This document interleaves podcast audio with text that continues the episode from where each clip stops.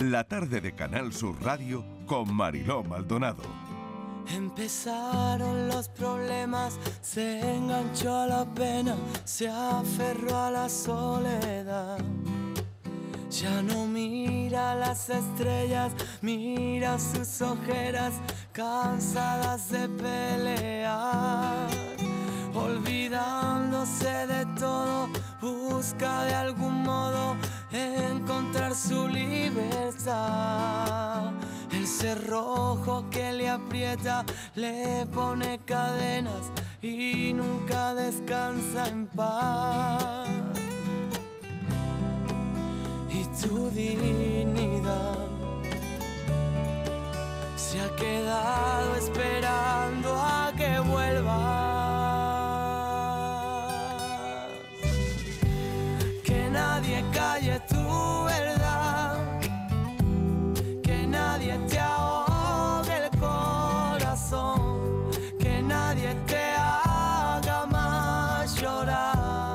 Empecemos llamando a las cosas por su nombre en esta nueva hora de radio, aquí en Canal Sur Radio. El acoso escolar va más allá de simples desencuentros entre compañeros. El problema es que a veces se tarda mucho en ponerle nombre. Vamos a hablar del acoso escolar y abordaremos el tema con sensibilidad, reconociendo la importancia de comprender y abordar estas situaciones con empatía. Cada historia detrás de un acto de acoso es única y trataremos hoy de arrojar luz sobre la necesidad imperante de analizar cómo tienen que ser los entornos educativos, ¿no? De entrada, seguros y respetuosos. su destino sin ser testigo de su lento caminar. Tienen hambre sus latidos, pero son sumisos y suenan a su compás. La alegría traicionera le cierra la puerta, no se sienta en su sofá y tu dignidad se ha quedado esperando a que vuelva.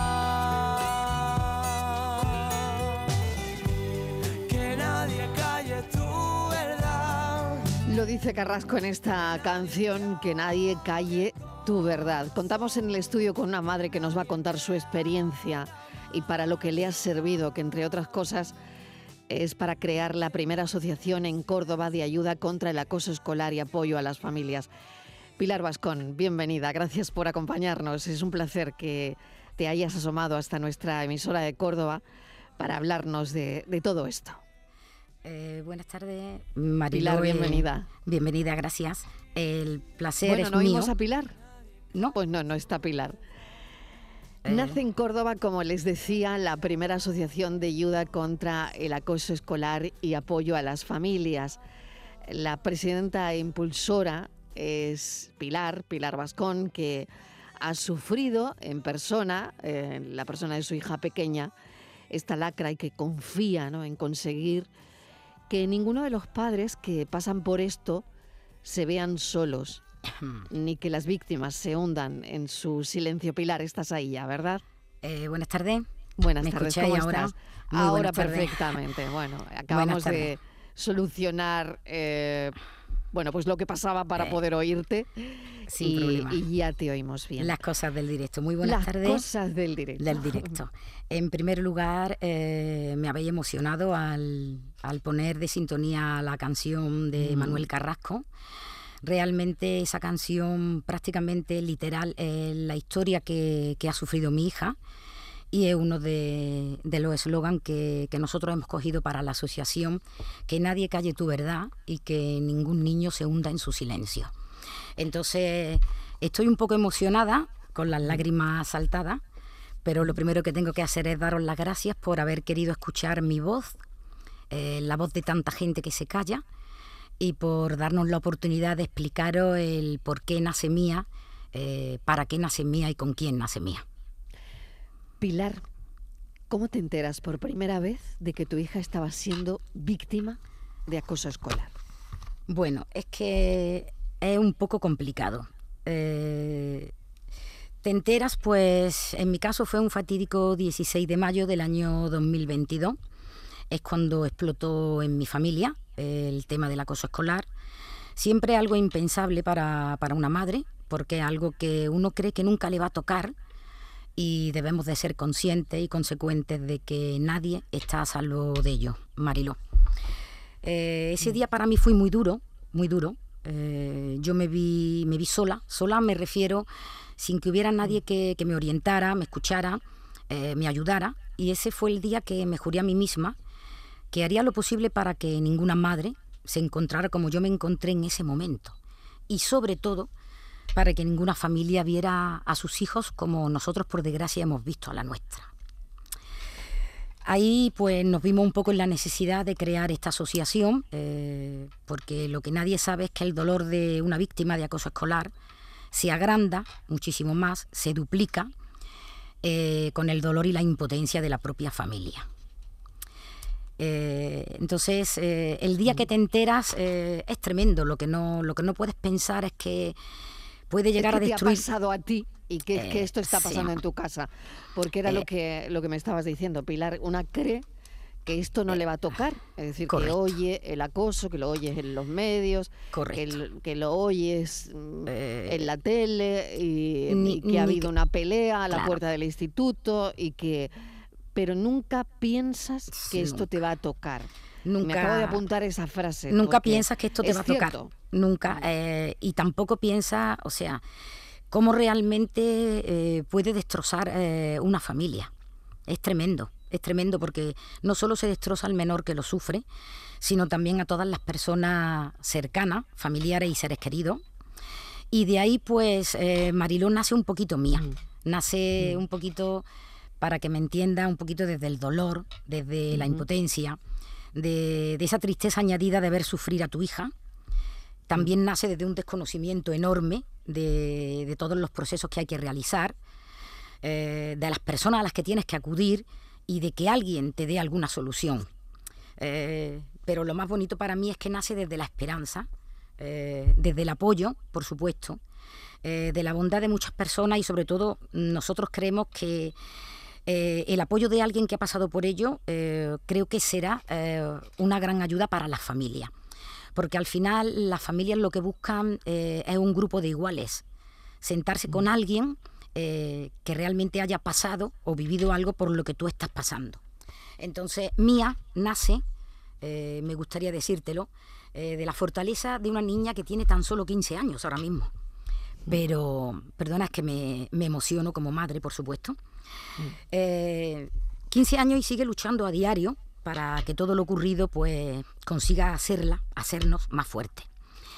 Eh, está siendo así, de hecho. Sí. Pilar, que está siendo así. Hay creada Mía, una asociación, em, lo decía la primera de ayuda contra el acoso escolar y apoyo a las familias en Córdoba, ¿no?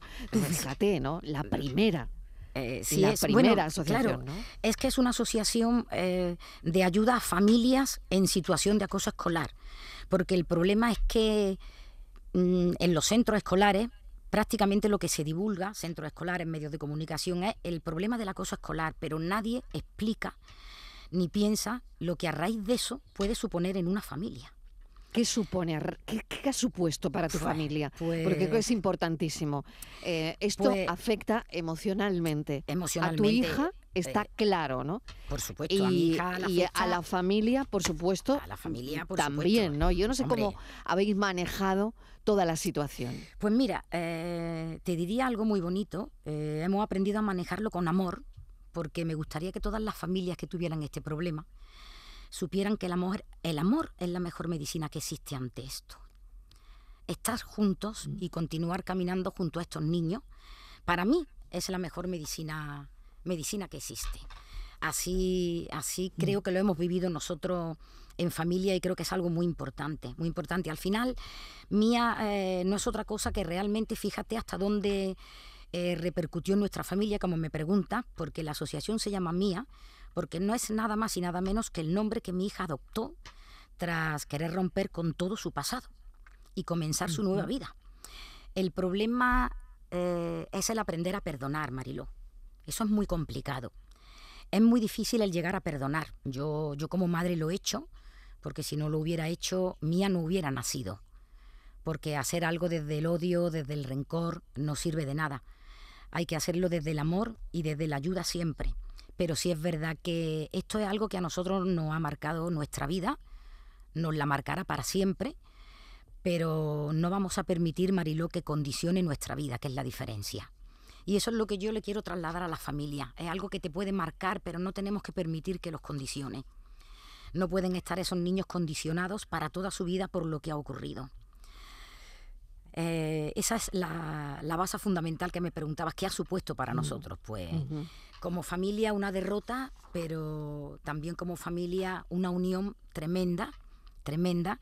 Yo tengo otra hija eh, mayor, tiene 19 años, eh, nos pilló en plena selectividad de mi hija mayor. Imagínate para unos padres el apartar a esa niña de absolutamente todo porque mm. no queríamos que ella pues se enterara de lo menos posible, se estaba jugando su futuro y fue muy muy duro, la verdad que fue muy duro para nosotros, pero bueno, como bien te digo. Eh, Pilar, ¿cómo es la comunicación con, con tu hija sobre lo que ha ocurrido, sobre lo que le está pasando, sobre em, ahora mismo mm, el después, ¿no? El tiempo después. ¿Cómo es esa comunicación? Claro, es que, es que el después es muy largo eh, claro. Marilo, claro. porque el después no es pasado mañana. Eh, la comunicación con mi hija desde primera hora, bueno, al principio ella ocultó en silencio eh, todo lo que ocurría. Cuando nosotros los descubrimos, pues esa es una de las gran luchas, es una de las cosas principales por las que nace mía, y es para dar voz eh, a quienes gritan en silencio, que esa es la realidad. Hay muchos niños que gritan en silencio y mi misión, nuestro trabajo ahora mismo es esa, que nadie calle la verdad de esas criaturas ni de esa familia y que ningún niño se hunda en el silencio. La comunicación es muy importante. Yo hablo con mi hija todo. También entiendo que cada familia y cada niño tiene una personalidad, un carácter, porque lo que sí te puedo decir que si mi hija fuera de otra manera y no hubiera tenido el apoyo, por ejemplo, en este caso de, Estefanía López, que es su psicóloga, eh, psicóloga, ahora te explicaré un poquito eh, las colaboraciones que vamos a tener en la asociación, que creo que es interesante. Ella sacó a mi hija del pozo en el que mi hija estaba hundida. Entonces, gracias a ella, a su psicóloga, eh, y gracias al amor, como te he dicho antes, a la unión de toda la familia y al que es una niña muy, muy valiente, muy valiente. De hecho, ya quería venir hoy conmigo aquí y es una niña que tiene una fortaleza eh, especial y al final pues nos tenemos que quedar con eso, con el don que, que cada uno tiene. Hay niños que se hubieran tirado eh, por una barandilla, porque no olvidemos que el acoso escolar mata. El día que a mí me entregaron a mi hija, estaba dando un paseo con una compañera de clase y en ese momento mi hija le, le comentaba a la compañera, por ahí me tiraba yo. En cambio, ella ha tenido la fortaleza de, de amarrarse, eh, unirse a nosotros, entiende perfectamente lo que ha ocurrido y solo dice una palabra, mamá, yo quiero justicia. Si ya nos vamos a otro campo. Es una niña, el perdón yo lo he conseguido, Mariló, ella a día de hoy no ha conseguido perdonar eh, a las personas que le han hecho daño, que han sido muchas, porque el problema no es los acosadores en sí, el problema es los observadores que hay alrededor, que hacen el mismo que nadie hace nada, que el que acosa. Que nadie hace nada. Entonces, eh, me gustaría mm. decirte por lo que hemos creado nosotros Mía y para qué ha nacido Mía. Eh, Mía ha nacido en nuestra ciudad, no sé si la primera, un 99,999 te lo diría. Yo te puedo decir que ese día yo entré a internet buscando ayuda en mi ciudad, no, no vi a nadie, no conseguí nada, nadie que me pudiera guiar y nacemos con esa finalidad principal, que no es otra que la de asistir, eh, ayudar, conocer, asesorar, por supuesto, y guiar en todo lo necesario a las familias que sufren o que intuyen que sufren acoso escolar. Nosotros queremos dotar a esa familia de lo que yo no tuve, o sea, de herramientas para cortar el sufrimiento que es muy grande y las consecuencias, pues que esta lacra social, eh, porque es una lacra social que existe, y por desgracia Marilo cada vez va en aumento, eh, eso es lo que nosotros queremos transmitir a la sociedad, cómo a través del acoso escolar tú puedes marcar, incluso destruir a una familia. Queremos dar visibilidad a este problema intentando que no haya tanto ocultismo ante esto. Marilo, porque hay te voy a preguntar, continuo. exacto, Dime. te voy a preguntar por eso ahora mismo, Pilar. Eh, tú te encuentras con el problema, tu hija se encuentra con el problema y ahora yo te pregunto, eh, bueno, porque me cuentas que no tienes dónde acudir, ¿no? Y que entras en internet para buscar ayuda, que tampoco lo encuentras. Bueno, eh, la interacción con el colegio para abordar el acoso. ¿Tú has sentido apoyo, un apoyo adecuado por parte Bueno, del que- profesorado, de la dirección del centro? Eh, Eh, no lo sé. ¿Qué, qué pasa con los centros? Yo lo que pasa con los centros no lo sé. Lo que sí sé que mm, normalmente, en un 90% de los casos, pues las familias no encuentran ningún tipo de apoyo. Lo que se encuentra pues prácticamente vamos, a un ocultismo, podríamos decirle.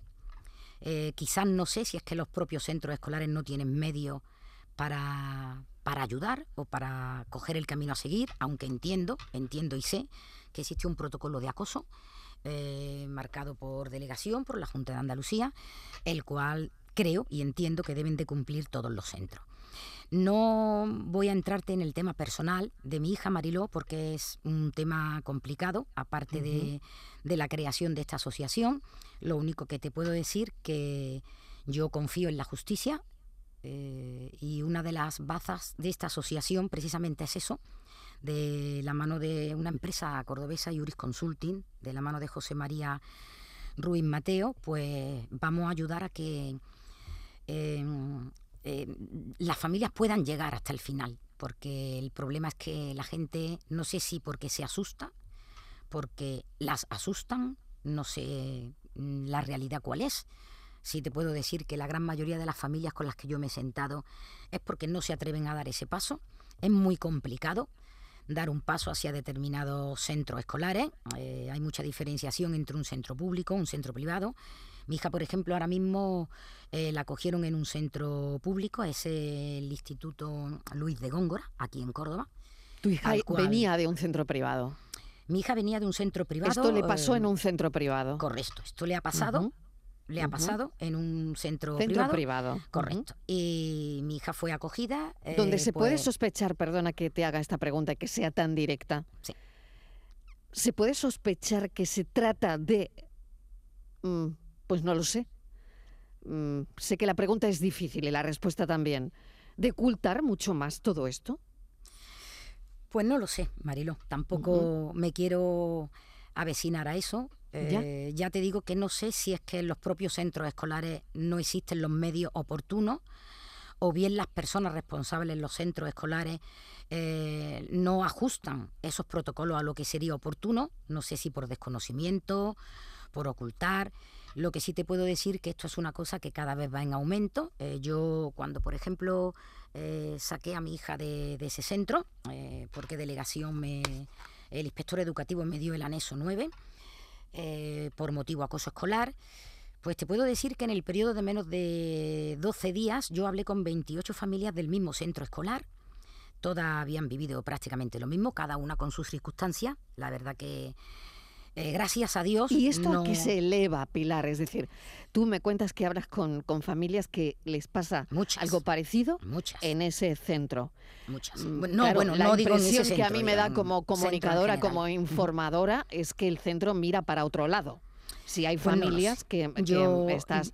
claro, no yo lo lo que- sé, yo, tampoco lo sé, pero no sé. si hay tanto... Si, si los casos están ahí, Eh, claro, Eh, hombre, casos bueno, hay en todos los colegios. Casos claro. en todos los- es verdad que hay muchísimos más casos en la escuela concertada que en la pública, eso sí es cierto, por estadística está comprobado. Pero el problema es que mm, la gente se conforma, nos conformamos con sacar a nuestros niños de los centros escolares y aquí hemos terminado. Mi hijo ya está en otro centro, mi hijo está bien eh, y no quiero saber nada. Eh, Entonces se une como todo un poco. Entonces yo creo que... claro, ese no debe ser el final del eh, recorrido. no, el no final de del ser el recorrido final, debe ser que no quede eh, eh, impune lo que le ha pasado a tu hija. Eh, correcto, y sobre todo las familias tienen que tener en cuenta que ante este tipo de, de cosas el tiempo es oro. Hay veces que de no actuar en el acto, pues puedes- tienes que tener en cuenta que se pueden generar graves secuelas, tanto físicas como psicológicas. Y no olvidemos que se puede llegar incluso al suicidio, porque hay que recordar, aunque es muy dura la palabra, Marilo, que el acoso escolar mata. Es muy dura, muy cruel, pero esa es la realidad. El acoso escolar mata a muchos niños en España. Y y eso es muy duro, es muy duro. Entonces es muy importante, muy importante que se cuente. Porque yo hay una frase que me gusta mucho, que digo mucho, y es que contar es sanar el alma, Marilo. Y esas familias no cuentan, principalmente porque muchas de ellas no saben lo que ocurre. Yo viví casi, vamos a decir, casi tres años, por generalizar, sin darme cuenta prácticamente de lo que le ocurría a mi hija hasta que aquel fatídico 16 de mayo del 2022, pues el cuerpo de mi hija, pues explotó. Pero bueno, nos vamos a quedar con lo positivo, con el aprendizaje tan, tan grande que mm. nosotros hemos tenido. Y ahora mismo mi misión es que todas las personas, todas las mm, personalidades, o sea, eh, asociaciones, eh, partes implicadas en este tema, eh, unamos fuerzas, porque lo que sí tengo claro es que tenemos que trabajar juntos porque no podemos mm, permitir que ir al colegio sea un suplicio para un niño. Es el sitio eh, donde dejamos seguros a nuestros hijos. Ah, bueno, ¿eh? creemos que están seguros nuestros Exacto, pero nosotros eh, creemos lo hacemos, que están lo hacemos creyendo eso. Correcto, creemos que están seguros nuestros hijos, claro. A las nueve de la mañana tú dejas a un niño en la puerta del colegio, ocho y media, y, te vas tranquila, porque sabes que tu hijo va a estar seguro ahí. y al final la conclusión es que el acosado sale del centro escolar y los acosadores pues permanecen como si no hubiera pasado absolutamente nada. Entonces... Desde Mía, que es esta asociación que acabas de, crear, Pilar, eh, ¿qué medidas consideras cruciales, cruciales para prevenir el acoso escolar en el futuro?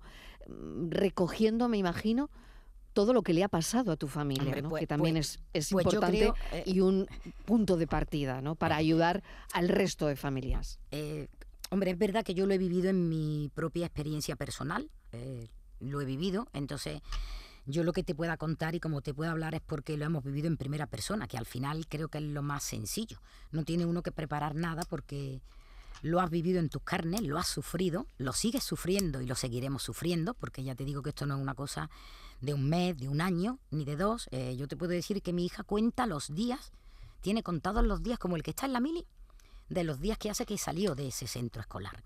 Entonces, para mí, lo principal y lo primero que hay que hacer es ofrecer servicios de asistencia principalmente psicológica y jurídica eh, a esa familia. Nosotros los vamos a ofrecer mediante acuerdos con profesionales competentes, por supuesto, en nuestra ciudad.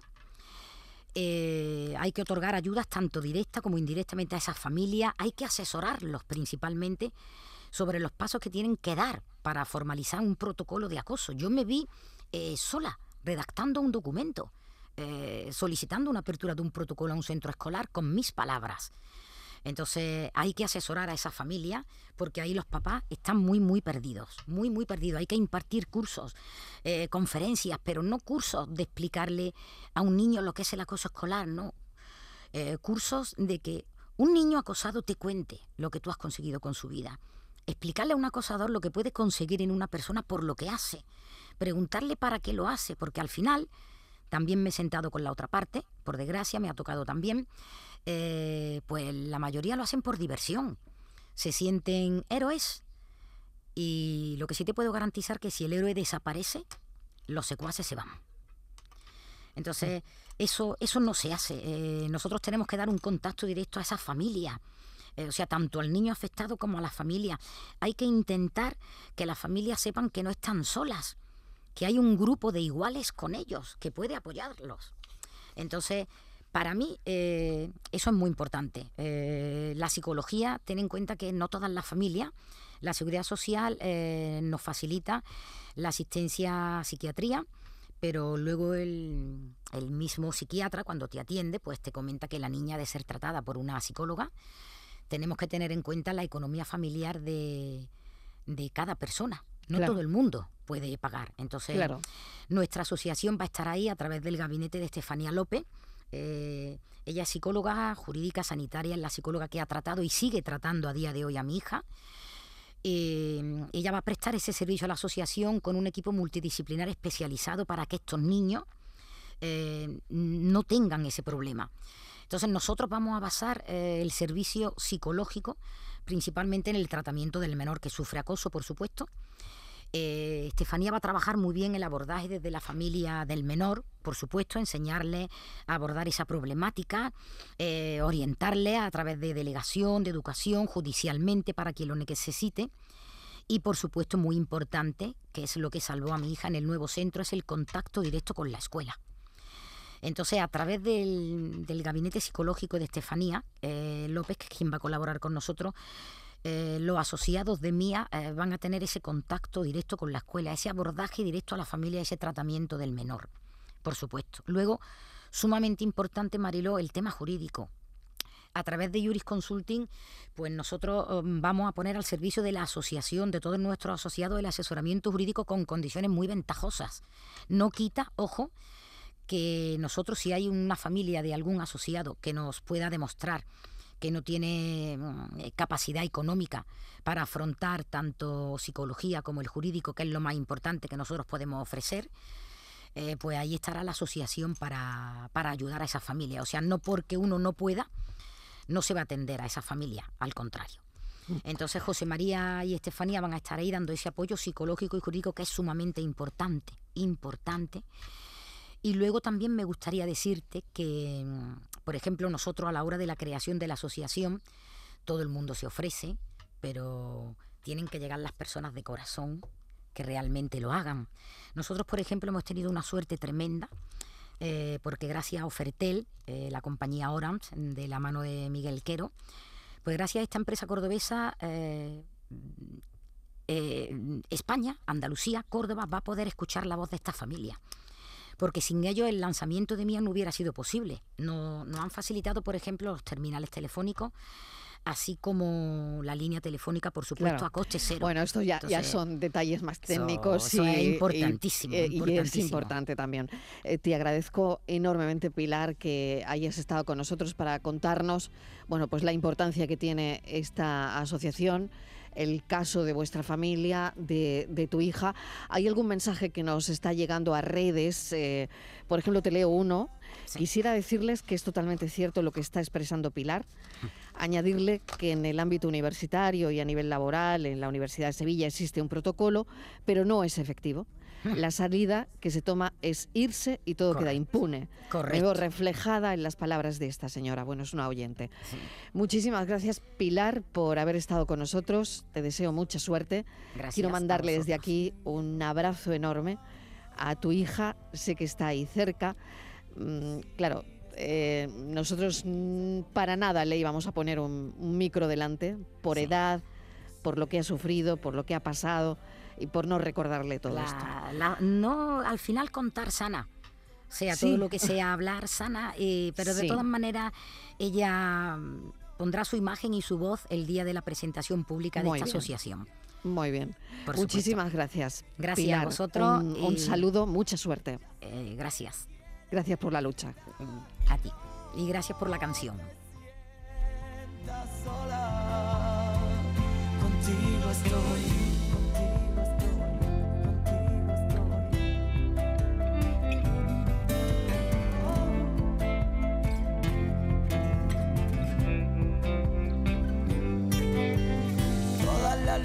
Luces del mundo iluminan tu vereda y cada herida la llena con el amor más profundo.